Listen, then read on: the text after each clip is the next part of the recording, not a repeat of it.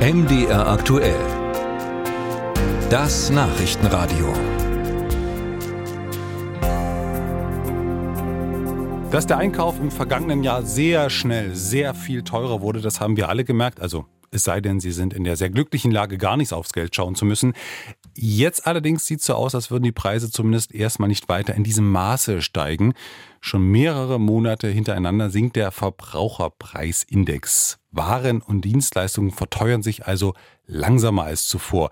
Ob die Menschen deswegen jetzt mehr Geld in der Tasche haben und wer mehr von der Preisentwicklung im Moment profitiert, dazu Ulrike Schuld. Das Statistische Bundesamt hat gute Nachrichten zu verkünden. 3,8 Prozent, nur noch so wenig, sind die Verbraucherpreise im Oktober im Vergleich zum Vorjahresmonat angestiegen.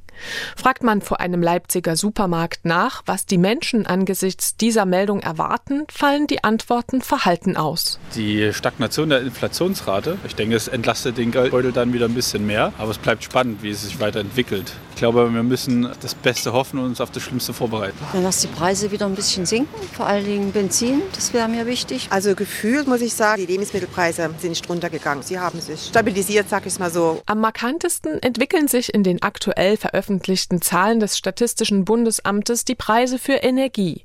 Sie steigen nicht etwa nur langsamer an, sondern haben sich im Vergleich zum Oktober 2022 sogar um 3,2 Prozent verbilligt. Das komme auch bei den Menschen an, sagt der Ökonom Oliver Holtemöller, Vizepräsident des Leibniz-Instituts für Wirtschaftsforschung in Halle. Die Verbraucher merken die sinkende Inflation jetzt zuerst bei den Energiepreisen, denn die waren ja zuvor sehr stark gestiegen und haben jetzt etwas abgenommen. Und wir sehen zum Beispiel, dass jetzt große Anbieter von Strom und Gas auch schon angefangen haben, ihre Preise wieder zu senken. In den anderen Bereichen ist die Entwicklung etwas träger. Da wird es noch ein bisschen dauern, bis man in der Breite einen Preisrückgang beobachtet. Tatsächlich bleiben in der Inflationsrate vor allem Lebensmittel die Preistreiber. Während die Preise im Durchschnitt im Oktober um 3,8 Prozent stiegen, verteuerten sich Nahrungsmittel noch um 6,1 Prozent. Das ist eine ganze Menge, selbst wenn man hier von Rekordmarken von über 20 Prozent wie noch im vergangenen Frühjahr weit entfernt ist. Timo Wollmershäuser, Konjunkturchef am Münchner IFO-Institut, sagt, die Lebensmittelpreise würden vor allem Haushalte mit geringeren Einkommen stärker belasten. Also es wäre natürlich wünschenswert, wenn dort der Preisauftrieb sich noch schneller verlangsamen würde. Das würde eben vor allem den ärmeren Haushalten äh, zugutekommen. Wer ohnehin mehr Geld hat, der würde im Moment auch mehr von der sinkenden Inflationsrate profitieren. Das liege vor allem an den Energiepreisen, die ja im Gegensatz zu den Lebensmittelpreisen sogar gesunken sind.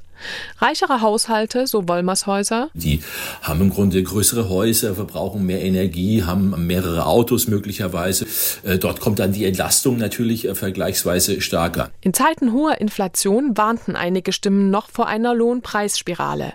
Jetzt dagegen klingen die Wirtschaftswissenschaftler recht unaufgeregt. Sie erwarten nämlich, dass die Einkommen die Steigerungen nachholen werden, die die Preise in den letzten ein bis zwei Jahren gemacht haben.